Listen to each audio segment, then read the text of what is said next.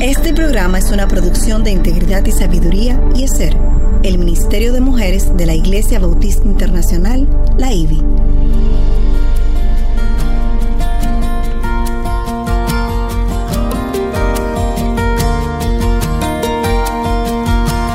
Engañosa es la gracia y vana la hermosura. La mujer que teme al Señor, esa será alabada. Inicia su programa Mujer para la Gloria de Dios. Olvidando lo que queda atrás y extendiéndome a lo que está adelante Prosigo hacia la meta para obtener el premio del supremo llamamiento de Dios en Cristo Jesús. Filipenses capítulo 3 versículos 13 al 14. Bienvenidos a Mujer para la Gloria de Dios. Quien les habla, Aileen Pagán de Salcedo y nuestra querida Katy Sherali de Núñez. ¿Cómo estás, Katy? Yo estoy bien. ¿Y tú, Aileen? Contenta y agradecida de estar aquí en, esta, en este tiempo en que Dios nos permite poder compartir en este espacio de Mujer para la Gloria de Dios. Una producción del Ministerio SER, de, del Ministerio Ministerio Mujer eh, es ser de la Iglesia Bautista Internacional IBI bajo la sombrilla del Ministerio de Integridad y Sabiduría y transmitido a través de Radio Eternidad en su dial 990M o a través de su página en las redes radioeternidad.com. Les invitamos también a suscribirse al canal de YouTube de Radio Eternidad, darle me gusta a este video y compartirlo con muchos otros para que el contenido de este programa y de muchos otros puedan ser de ministración para muchos. El programa de hoy lo hemos titulado Ningún otro como Moisés. Eso sí es verdad, ahora que lo estudiamos a fondo. Wow. Así que quizás hay otro y vamos a hablar de eso en el final. Pero en el Viejo Testamento, en el Viejo así lo define la misma palabra, ningún otro como Moisés. Así Dios, y la, la, palabra Dios mismo sí Exactamente, el único que hablaba cara a cara con Dios. Y gracias a Dios por todos aquellos que nos apoyen en su sintonía y mensajes. En verdad es una bendición poder compartir con ustedes. Y al cierre del programa de hoy, terminamos con esta serie con este personaje, así es. Sobre este asombroso personaje de Moisés. Dios permite que hayamos sido alentadas con su ejemplo. Recuerden revisar nuestro Instagram para reflexionar en algunas preguntas que estamos posteando y así pueden sacar mayor provecho personal al contenido de Mujer para la Gloria de Dios. No dejen de responderlas. Y como siempre, antes de iniciar con nuestro estudio, vamos a presentarnos a nuestro Señor. Amén. ¿Tú puedes orar por nosotros? Claro que sí. Claro que sí.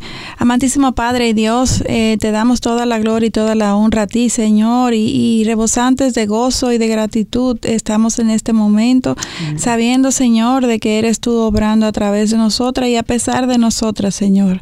Te damos gracias por tu palabra, por el Espíritu Santo que nos abre el entendimiento y nos ayuda a entenderla. Y te pedimos, Dios, que, que asimismo tú continúes obrando en nuestras mentes, en todos los escuchas, Señor, para que esta, esta palabra que aquí compartimos, Señor, primeramente venga de ti, Señor, y sea de edificación para muchos. Te damos gracias, Padre, por la vida de Moisés, por el legado que él nos, nos, ha, nos es para todos nosotros los cristianos que venimos detrás, Dios, y que así como, como Moisés procuraba con su vida eh, obedecerte, someterse a ti, Señor, y, en el nombre de Jesús oramos, dándote toda la gloria y la honra. Amén. En el programa anterior, eh, Katy, continuamos repasando eh, la vida de Moisés, como hemos venido haciendo durante todos estos eh, programas que componen esta serie sobre este gran personaje, como tú mencionabas, y, y la lucha que éste tuvo durante toda su vida en controlar su ira. Dios cambió grandemente el carácter de Moisés y, las que nos han acompañado en esta travesía a lo largo del estudio de, este personaje son testigos de esto.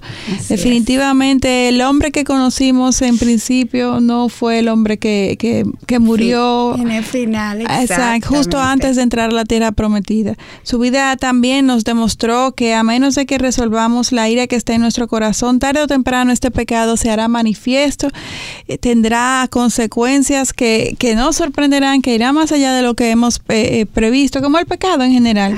Y como Efesios 4:26 nos dice, airaos, pero no pequéis, no se ponga el sol sobre vuestro enojo. Hoy vamos a estudiar el paso de la antorcha a la próxima generación cuando ya Moisés sabe que su vida está llegando a su término. Así, así. Y Aarón murió cuando el pueblo llegó al monte Or, en la frontera de la tierra de Adón.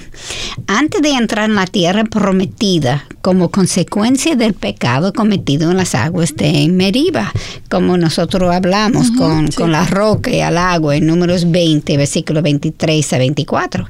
El pueblo continuaba avanzando y Dios conquistó los pueblos alrededor.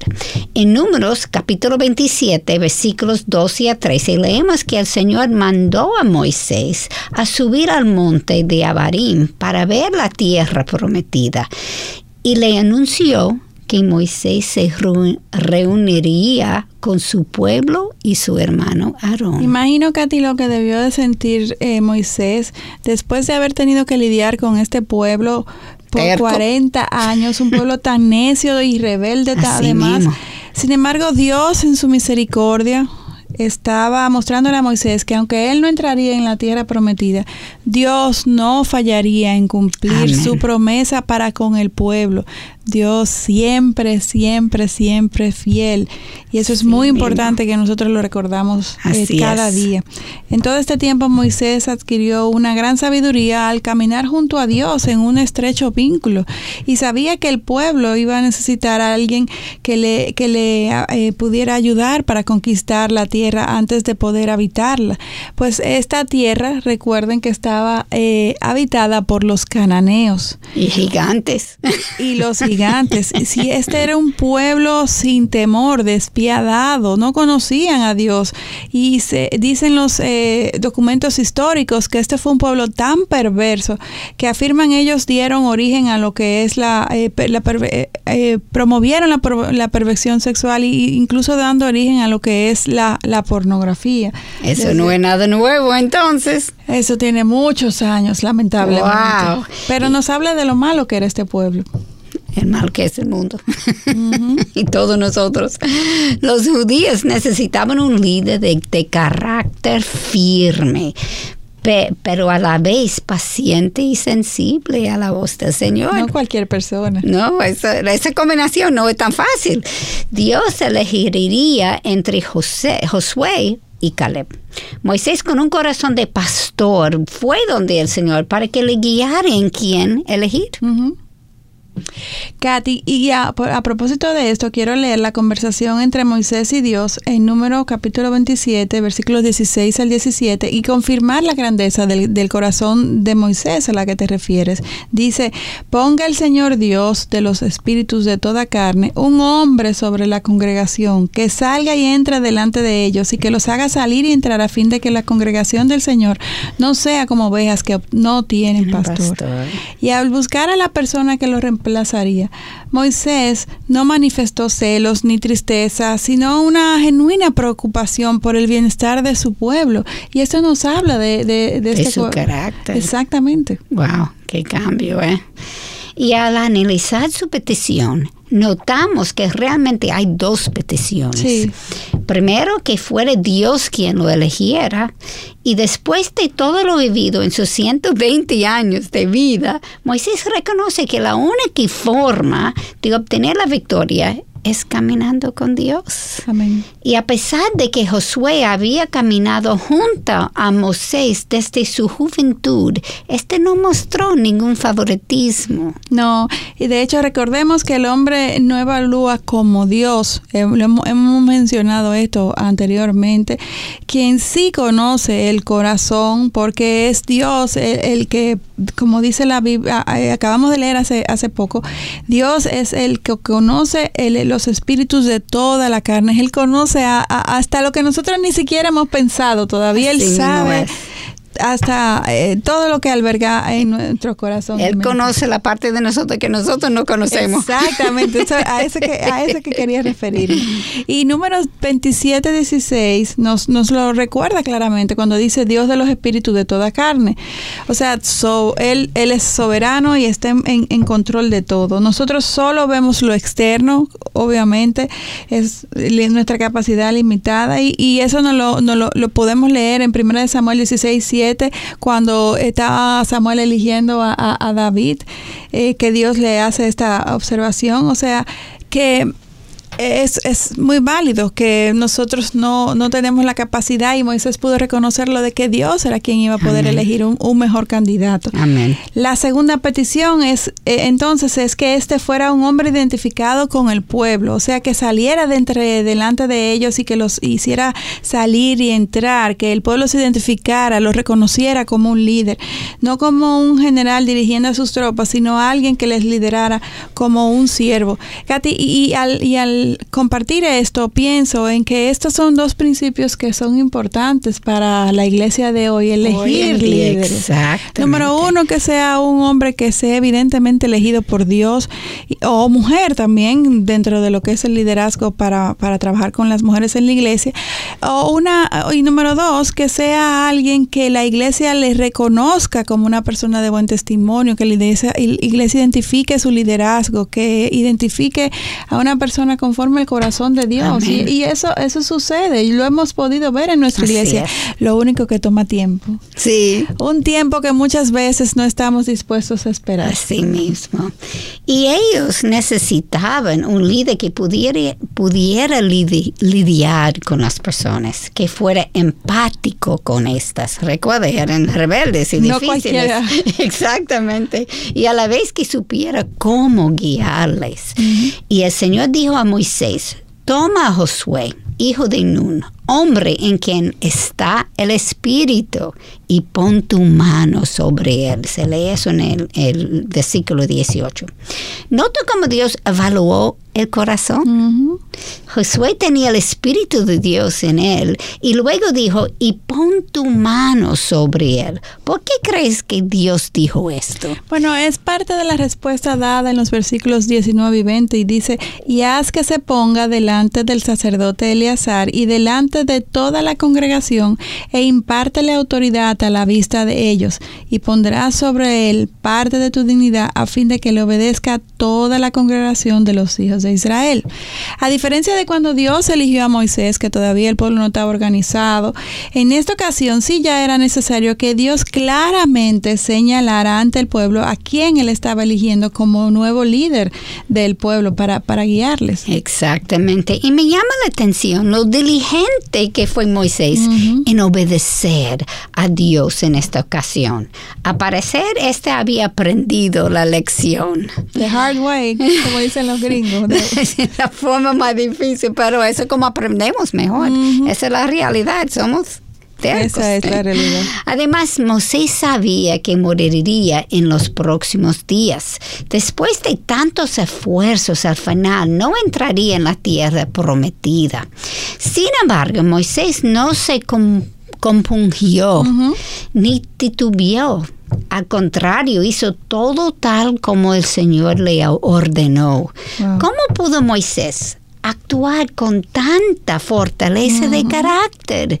No se percibe en él amargura, resentimiento, ni autocompasión aún después de haber tenido que superar tantas pruebas con este pueblo. No cualquiera, no, cualquier prueba ni cualquier pueblo. Así mismo. O sea, eh, eh, escuchar la, la, respuesta de Moisés eh, es algo que debe de servirnos de lección para cada uno de nosotros. Amén cómo Dios puede obrar cuando nosotros vencemos nuestra incredulidad, confiamos en Dios y, somos diligentes en obedecerle. Amén. Dios va a hacer una y otra vez lo que humanamente nosotros no podemos hacer y su gloria y su poder será manifiesto.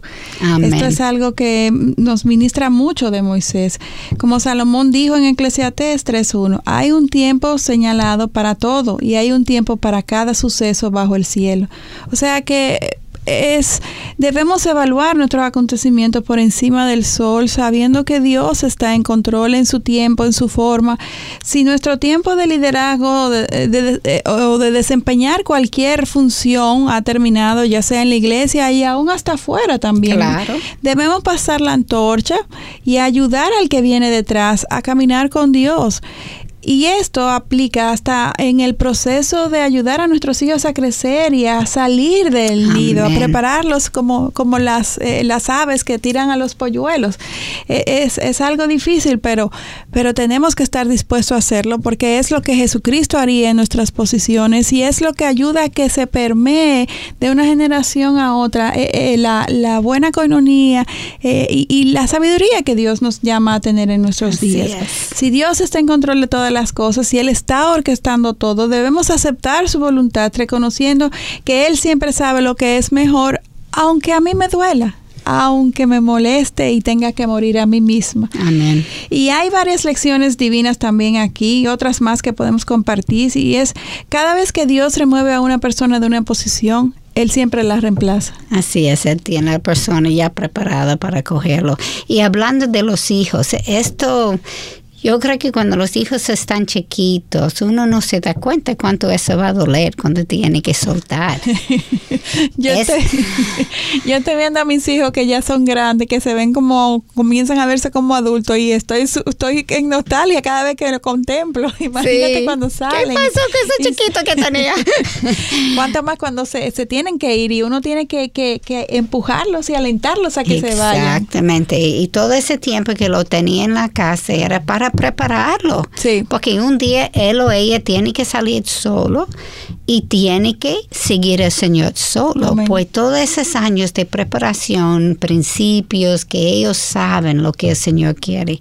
Y ellos saben que es posible si está caminando con Dios. Todo eso es la preparación que los padres tienen que dar. Así es. Y yo no puedo dar si yo no lo tengo. Exactamente. Pues tenemos que caminar con el Señor todo ese tiempo, confiando en Él, usando ejemplos en la vida, cosas que está pasando para demostrar los principios a los hijos, para que cuando ya están solos, y no que están solos, solo porque uno está aquí para aconsejar, pero no están bajo nuestra cuidado, cuidado que ellos pueden pensar más cerca de Dios, como Dios y, piensa. Y tú mencionas un principio que se aplica a toda posición de liderazgo. yo no puedo exigirle al que yo estoy liderando que haga o se comporte de una forma cuando yo no lo estoy modelando. Con mi conducta, con mi, con mi, con mi caminar, yo debo de modelar lo que yo espero, la conducta que yo espero que tengan aquellos que vienen eh, detrás de mí. Porque la realidad es la gente absorbe mucho más de lo que ve, de lo que oiga. exacto. Y si contradice, ups. Rebeldía. Exactamente. La obra de Dios siempre nos supera y es más grande y duradera que nosotros. Dios inicia su plan redentor aún antes de la creación del mundo. Apenas hemos conocido una pequeña parte de ese plan, porque con la creación la raza humana comenzó a ser partícipes de la misma. Dios tiene propósito en todo lo que hace. Sus caminos no son nuestros y humildemente debemos reconocer que aunque queramos entenderlo todo, no, podemos. no tenemos la capacidad. Es imposible y somos finitas. Y quiero abordar otro ángulo ahora. ¿Cómo crees que Josué se sintió ante todo esto? Bueno, eh, esto debió de ser, wow. Desde su juventud, Josué había sido ayudante de Moisés. Él había experimentado de primera mano muchos de los acontecimientos que Moisés tuvo que enfrentar con el pueblo judío, incluso cuando estos quisieron hasta apedrearle junto a Aarón. Todo esto lo vivió Josué.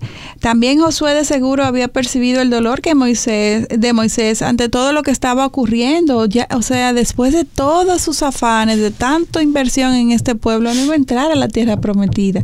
Sin embargo, Josué también fue entrenado personalmente por su mentor Moisés a depender de Dios. O sea, no a depender de mí, a depender de Dios. Él vio la intimidad que Moisés tuvo eh, con Dios y la sabiduría que éste recibió de Dios. Pero aún así, especulo que Josué pensó que no tenía la capacidad para llenar sus zapatos. Y este, este principio que Moisés le traspasó a Josué es un principio muy, muy importante. Y es que en su discipulado, en su liderazgo, Moisés no alentó a Josué a que dependiera de él como hombre, como líder, sino a depender de Dios. Y eso es algo muy importante que aquellos que estaban en posición de liderazgo en la iglesia tengan siempre presente. Yo soy como humano eh, dispensable, eh, eh, reemplazable, pero en todo tiempo es a Dios a que debemos de apuntar a todos los que estamos enseñando, liderando, los que vienen detrás. Amén. Y aunque él no solamente vio que Moisés dependía de Dios, él vio los resultados de depender de Dios. Así es. Pues él tenía probablemente miedo, que puede ser que quiere pedir a mí también mañana, pero al mismo tiempo vio que Dios protegió, Dios contestó, Dios siempre estaba con él. Y otra lección que podemos extraer de aquí es cuando Dios llama a uno de sus hijos a ser un líder, Él le aprueba, le bendice y le sostiene. Amén. y amén. Y si nos toca elegir a alguien para una posición de liderazgo, debemos orar y buscar la voluntad de Dios, porque Él es quien sabe. Y si estamos del otro lado de la moneda y Dios nos ha elegido para una posición de liderazgo, confiemos en que Él sabe lo que hace y Él es fiel para asistirnos. Nosotros no podemos hacerlo. Sentimos que no podemos porque eso es la realidad, pero Dios sí puede.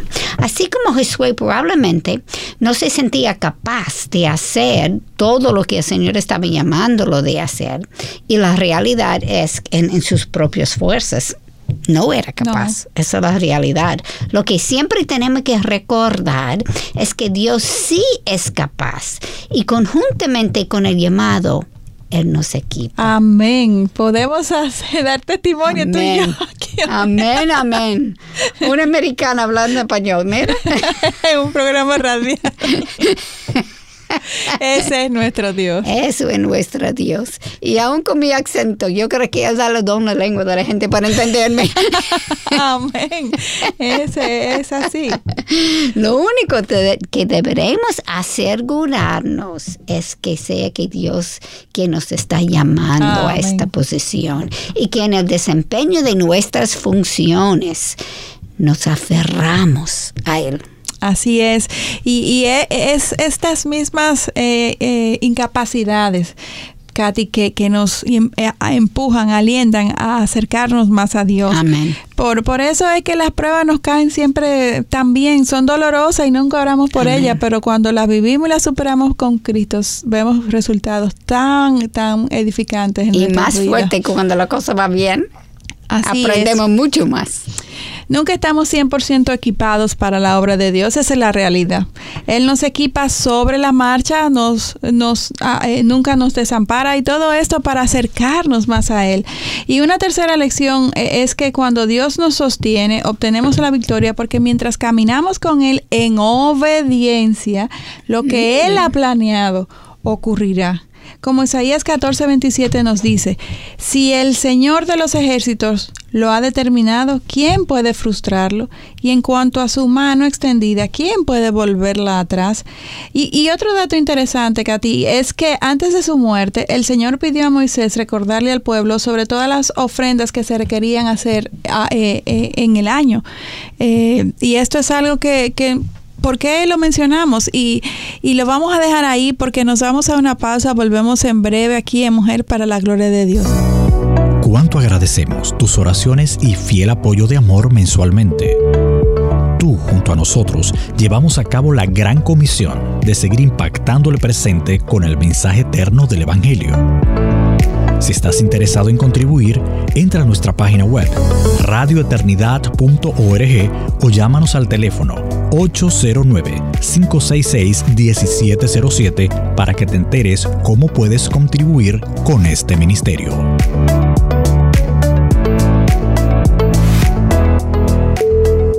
Volvemos aquí en Mujer para la Gloria de Dios. Antes de irnos a la pausa, estábamos compartiendo esta, este, este último dato que nos sobresale de lo que eh, eh, fue la vida de Moisés. Y es que eh, en esta última etapa, ya cuando él iba a pasar la antorcha, cuando ya iba a ser reemplazado, ah, una de las últimas cosas que hizo fue recordarle al pueblo todas las ofrendas que se requerían hacer en el año. Y, me, pregunto por qué recordar esto en este momento. Porque el Señor lo mandó a hacer esto. Pues me imagino que esto era a modo de un recordatorio para el pueblo, de que ellos mismos mismos no eran merecedores de la salvación que estamos recibiendo, ni ni nosotros tampoco somos merecedores. Exactamente. Aunque eran el pueblo escogido por Dios y Dios había hecho todo para salvarles, todo había sido dado por gracia, para gloria a su nombre. Amén.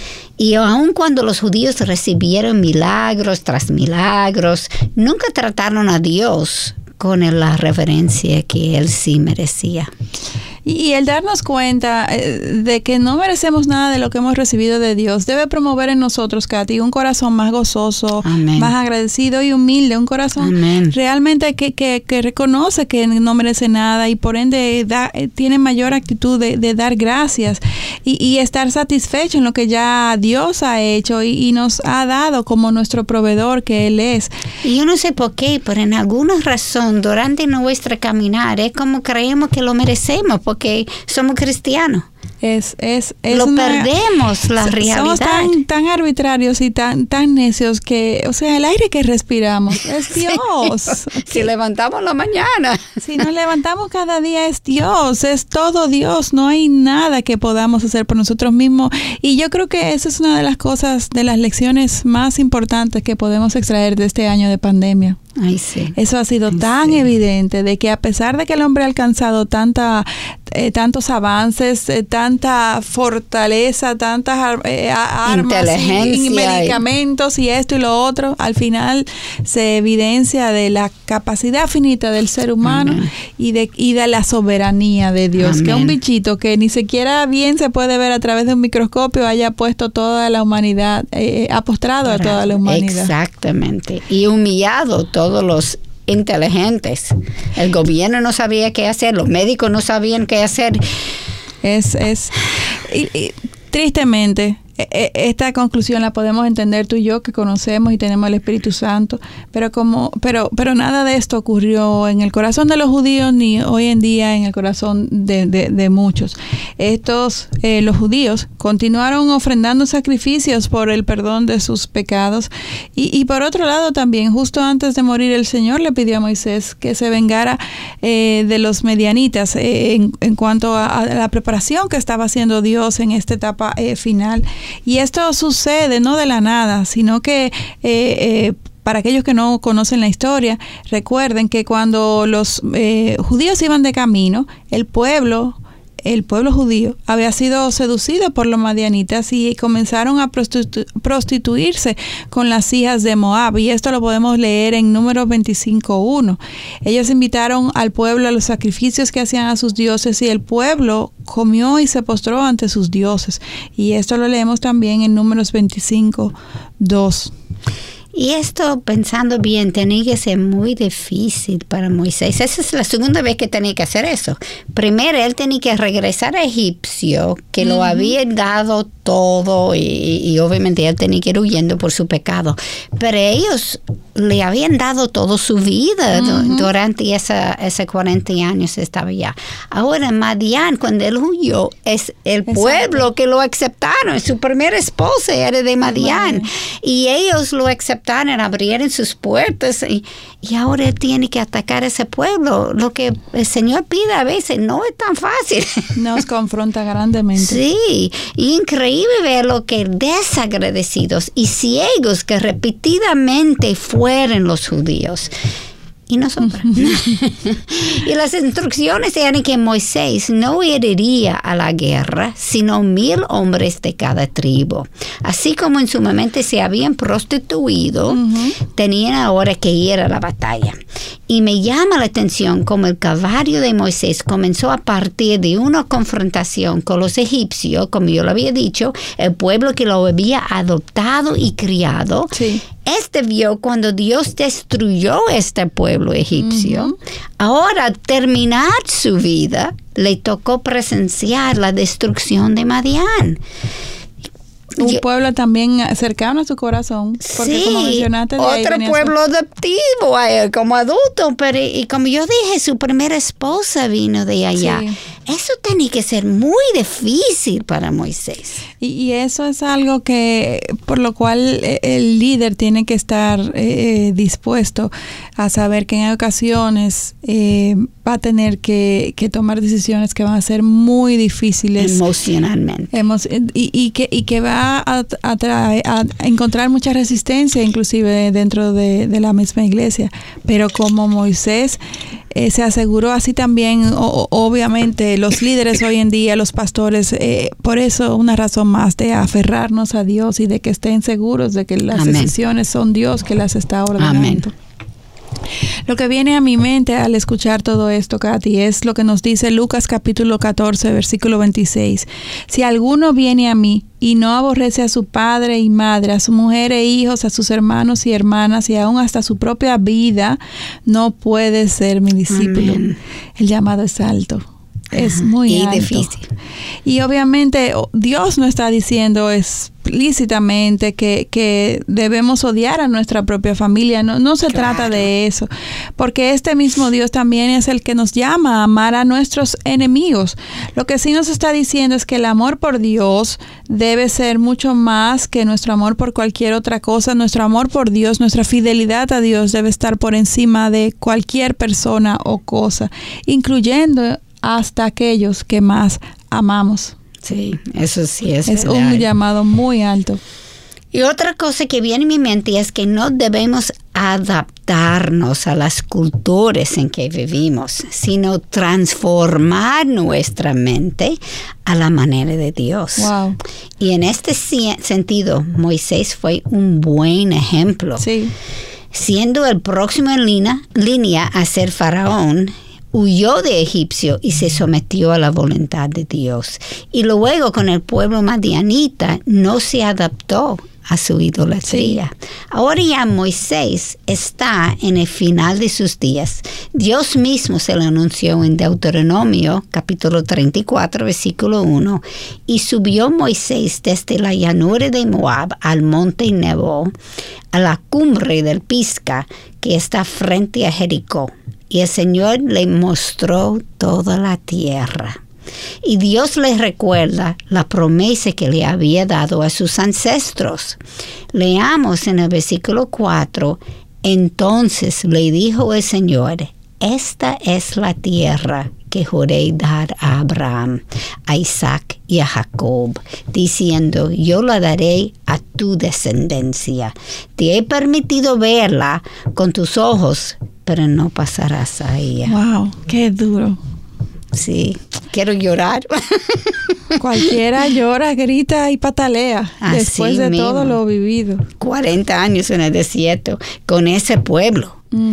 Y luego en el versículo 5 dice, y allí murió Moisés, siervo del Señor, en la tierra de Moab, conforme a la palabra del Señor.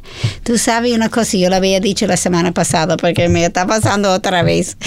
A hacer esa serie en, en, yo me sentí tan diferente de Moisés de cuando comenzamos de y cuando terminamos. Porque antes él era un héroe de la Biblia, algo de la historia. Pero ahora él es una un familia en la fe alguien mucho más apreciado, admirado. Sí, yo sentí que quería llorar, que Claro yo que estaba sí. perdiendo a alguien de, de, de mi familia. No, no solamente eso también, Katy, o sea, fue muy dura su vida, fue muy dura, o sea, eh, eh, es un, y, y el final que tuvo humanamente no fue bueno en el sentido de que su gran anhelo no se cumplió, Sí. pero Dios. Dios Amén. estaba en control y, y es un ejemplo la forma en que Moisés respondió Así es. a- a- ante todas estas últimas medidas que Dios tomó. Y mire, se nota que Dios lo preparó para Sí, esto. porque no evidente, se nota evidente. comiendo, quejando. Queja, ni tristeza, ni nada por el estilo. Hizo exactamente lo que Dios pidió. O sea que al fin, eh, llegando al final de esta serie, no solamente me identifico con lo que dices de, de tener mayor aprecio, admiración por Moisés, eh, sino también de que eh, Dios es un Dios fiel y la vida de Moisés así lo demuestra. Y, y si Él pide a nosotros hacer algo difícil, Él nos va a preparar antemano. Podemos Amén. confiar en Él. Así es. Y aunque Moisés ya para este momento tenía 125 años de edad, obviamente Moisés estaba en buenas condiciones físicas para poder continuar y llegar y seguir liderando en la tierra prometida. Porque en este último, este último encuentro este, con, con, con Dios, Moisés tuvo que subir 4.500 pies. O sea, eso es más de Y yo una no lo milla puedo hacia hacer ahora. Y hay muchos jóvenes que no pueden y, y él lo hizo. O sea que podemos deducir que Moisés no murió por una enfermedad, postrado en una cama, por una debilidad física, sino porque había cumplido con la obra que el Señor Así tenía es. planeada para su vida y Dios se lo llevó justo en ese momento. Así es. Es como Hechos 13:36 nos habla sobre David, porque David, después de haber servido el propósito de Dios en su propia generación, durmió y fue sepultado con sus padres y vio corrupción. Y el Señor le mostró a Moisés la extensión de la tierra prometida, aun cuando no entró. Dios en su misericordia le permitió a Moisés ver cumplida la misión de su arduo trabajo antes de morir. Ya no, no era como él está eh, enseñando eso para que se sienta um, envidia estaba diciéndole, mire, tú hiciste tu parte, yo quiero enseñarte que lo que tú hiciste va a seguir adelante. Es que era un bondad, no era para que se sentiría mal. Sí, sí, exacto, presumiendo. Ya no tendría que lidiar más Esa fue la parte con las mejor. quejas del pueblo. Josué le iba a relevar. Moisés ya podía morir en paz. Y Aileen, hay otra cosa más que quiero resaltar sobre la respuesta de Moisés.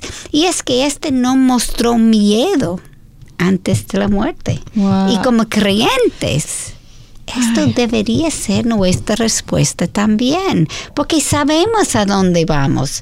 Moisés confiaba en las promesas de Dios. Y, y mencionaste algo que, que es motivo de miedo para muchos cristianos, incluso la muerte.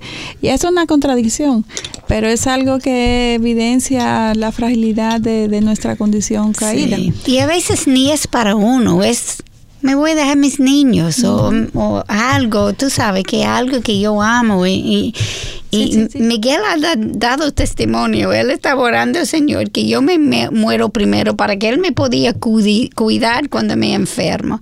Y el, se- él sentía, el Señor dice que tú no crees que yo pueda cuidar, cuidarla más que tú. Esta mente caída que tenemos. Que sí, uno se confunde tan fácil. Pablo nos dice en 1 de Corintios 2.9, cosas que ojo no vio, ni oído oyó, ni han entrado al corazón del hombre, son las cosas que Dios ha preparado para los que le aman. Todo eso nos espera en el cielo, para aquellos que hemos amado a Cristo. ¿Y quién lo ha preparado? Jesús. O sea, precisamente, ¿qué, qué vamos a temer? Al contrario, expectantes y anhelantes de llegar allí. Escuchemos también lo que Juan 14, 2 y 3 nos dice. En la casa de mi padre hay muchas moradas. Si no fuera así, os lo hubiera dicho, porque voy a preparar un lugar para vosotros. Y si me voy y preparo un lugar para vosotros, vendré otra vez y os tomaré conmigo, para que donde yo estoy, allí estéis también vosotros. O sea, es con Dios mismo que Amén. vamos a estar. Él está esperándonos. Tú sabes que, no, yo creo que puede ser que vamos a hablar sobre eso, si no yo lo menciono después. Pero la muerte es un evento individual Sí. aun cuando moramos a la misma vez que, otros. Sí. Pero nosotros entramos solita allá. Y cuando somos salvos, morimos solos, pero no en soledad. Porque Jesús espera por nosotras. Y puedo incluso imaginarme a Jesús con su mano como extendida, como ven, ven, te estoy esperando. Esteban dijo cuando estaba siendo apedreado, antes de morir, en Hechos capítulo 7, versículo 56, He aquí veo los cielos abiertos y al Hijo del Hombre de pie a la diestra de Dios. Y Salmo 23, 4 nos recuerda, aunque pase por el valle de sombra de muerte, no temeré más alguno, porque tú estás conmigo.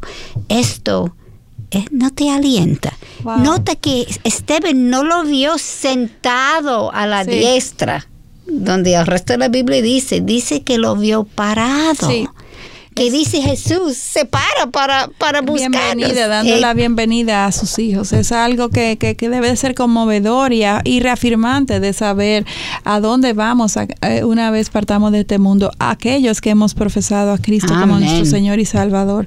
Y de hecho, Katy, yo estoy segura que tú has escuchado a personas que han, eh, han sido testigos de la muerte de, de cristianos, cómo cómo testifican de que su cara se, se sonrió y, y su, y su y descansaron literalmente en paz. Y, entiendo que esta es la debe ser la reacción natural de un cristiano cuando muere, porque lo que nos enseña la Biblia es que es algo asombroso que mejor de lo que podemos imaginar, más grande que la maravilla más importante de este mundo. Y tú sabes que yo leí un testimonio una vez hace muchos años, ni me acuerdo dónde lo leí, de una señora que tenía una hija muy enferma, no sé si fue leucemia o lo que sea, pero no iba a sobrevivir, estaba muriendo. Y ella estaba en la clínica con ella y ella le decía siempre, mira, cuando ese momento viene, mira arriba porque tú vas a ver ángeles, tú vas a ver Jesús esperándote, tú vas a ver la gloria de Dios cuando tú te partes de aquí. Y una noche cuando estaba en su casa, antes de ir a la clínica en la mañana, llamó la enfermera para ver cómo fue la noche. Y la enfermera dijo, mira, su hija estaba alucinando anoche. Ella estaba diciendo que estaba viendo ángeles, que estaba en, y ella se fue huyendo porque ella se dio cuenta que eso fue su final. Sí. Porque ella había dicho, tú lo vas a ver, no se preocupe, Jesús te está esperando. Pero el mundo no puede entender eso. Escuchar esa historia me, lleva a, a, engranojarme. Así es. No me deja de sorprender eh, la fidelidad y la orquestación de Dios. Amén. Wow. Moisés vivió una buena vida, Katy. Amén. Y su testimonio fue su mayor legado, no sus posiciones. Y, y cuando digo buena buena vida no que fue fácil, no, sino fue buena. en el sentido de, lo, que Dios pudo hacer en él y a través de él, el fruto que tuvo su vida para, para gloria de Dios, para edificación de todo este pueblo. Esa es una vida buena. Hasta generaciones después, miren nosotros ahora. Hasta el día de hoy nos seguimos eh, beneficiando de la vida de Moisés. Es interesante también que cuando nuestros tesoros son acumulados en el cielo, como, como eh, Moisés. Cuando morimos, entonces los llevamos con nosotros. Así es. Sin embargo, si son acumulados en esta tierra, todo se queda aquí. Nada podemos llevar, ni la ropa, ni, ni siquiera este cuerpo se descompone. Así es. O sea que eh, la pregunta que debemos hacernos al terminar de, estudiar la vida de, de un personaje como Moisés es, ¿dónde queremos acumular nuestros tesoros? ¿Estamos enfocadas solamente en el aquí y el ahora o queremos ser como como, Pablo o como Moisés y mantener nuestro enfoque en Cristo. Déjenme leer las palabras de Pablo en Filipenses capítulo 3, versículo 13 a 14 olvidando lo que queda atrás y extendiéndome a lo que está delante, prosigo hacia la meta para obtener el premio de supremo llamamiento de Dios en Cristo Jesús. La mayoría de nosotras tal vez no tendremos un llamado como el de Moisés. Pero cada creyente tiene un llamado. ¿Cuál es tu llamado? ¿Los vives al máximo? Wow. Excelentes preguntas, Katy, para, para hacer una buena introspección. Y, y qué bueno que, que, las hace en este momento, en el momento en que de nuevo el tiempo nos queda corto y tenemos que terminar. Eh, y en esta ocasión, cuando nos referimos a, a, terminar, no solamente el programa de hoy, sino también esta serie sobre la vida de Moisés. Moisés, u, u, un personaje como ningún otro, como el mismo Dios describe en el Antiguo Testamento. Como Ojalá que podamos um, estudiar ahora después de su muerte, pero no está escrito. Pero yo estoy está seguro que está mejor ahora. Está mucho mejor, no hay duda, según lo que la Biblia misma nos define. Así es. ¿Cuánto hemos aprendido de este hombre tan imperfecto, pero a la vez tan moldeado por Dios? Amén. Yo quiero ser así, que Amén. mi corazón se someta a Él y confíe a pesar de que todo se vea tan oscuro. Deuteronomio 34, 10 nos dice que nunca más hubo en Israel otro profeta como Moisés, a quien el Señor conocía cara a como cara. Como tú dijiste en principio. Así es, este es un hombre como ningún otro. Ya para el próximo programa entonces, pues vamos a comenzar a estudiar a quien pudiéramos llamar el Moisés del Nuevo Testamento. ¿Y quién crees que es, Katy? Posiblemente Pablo. Ningún otro que no sea Pablo. Así Meditemos es. eh, eh, es, este, en este personaje desde ya. Comencemos a estudiar. Yo estoy segura que todas las que nos escuchan algo saben de Pablo. Así es. Pues si Dios lo permite, así como, como escudriñamos el personaje de Moisés, pues así comenzaremos eh, a partir del próximo programa con este Amén. gran personaje de Pablo, que estoy segura ha tocado la vida de muchos. Mientras tanto, meditemos sobre lo que hemos estudiado eh, hasta este día eh, a través de Moisés. Escuchemos la voz de Dios eh, y veamos cómo Dios quiere enseñarnos, qué Dios quiere enseñarnos a través de lo aprendido de Mois sobre Moisés. Y, esto todo a través del estudio de su palabra. Evaluemos nuestras vidas y comparemos a la luz de su palabra, la vida de Moisés y de, donde Dios nos, nos alienta a, a, tomar decisiones sabias que le glorifiquen en, en, nuestras vidas. Y obviamente no dejen de sintonizarnos en este próximo encuentro que tendremos, si Dios lo permite, la próxima semana. Amén. ¿Sabe cuando estaba hablando? Estaba pensando cómo evaluamos la vida de Moisés y cómo vamos a hacer con Pablo que no eran vidas fáciles, no. eran vidas que si tú no eres cristiano, tú mira, yo no quiero vivir esto. Nadie Eso no, anhelaría, sí. Pero como cristiano se ve lo que el Señor hizo a través de Amén. ellos y donde sus tesoros estaban acumulados. Wow. Una, totalmente opuesto. Fuera de lo, todos los paradigmas que el mundo nos, nos establece. Exactamente. Y queridas hermanas, yo sé que siempre pedimos, pero queremos que ustedes recuerden que necesitamos sus oraciones. Para que nosotros podamos seguir llevando el Amén. mensaje del Evangelio para edificación de su pueblo y a través del programa de Mujer para la Gloria de Dios y toda la programación de Radio Amén. Eternidad. Necesitamos la protección de nuestro Señor. Amén, amén. Así es. Necesitamos seguir siendo afirmadas en su verdad. Amén. Y ya saben, obviamente, que pueden seguirnos en Twitter e Instagram escribiendo a arroba mplgdd mayúscula y en Facebook Mujer para la Gloria de Dios. Y también en, en YouTube buscar el canal de Radio Eternidad eh, y compartir este programa con muchos otros. Les esperamos en nuestro próximo encuentro, Dios delante aquí en Radio Eternidad, impactando el presente con un mensaje eterno. Muchas gracias por su sintonía. Dios les bendiga. Bendiciones. Hasta la próxima. Cuánto agradecemos tus oraciones y fiel apoyo de amor mensualmente. Tú, junto a nosotros, llevamos a cabo la gran comisión de seguir impactando el presente con el mensaje eterno del Evangelio. Si estás interesado en contribuir, entra a nuestra página web radioeternidad.org o llámanos al teléfono 809-566-1707 para que te enteres cómo puedes contribuir con este ministerio.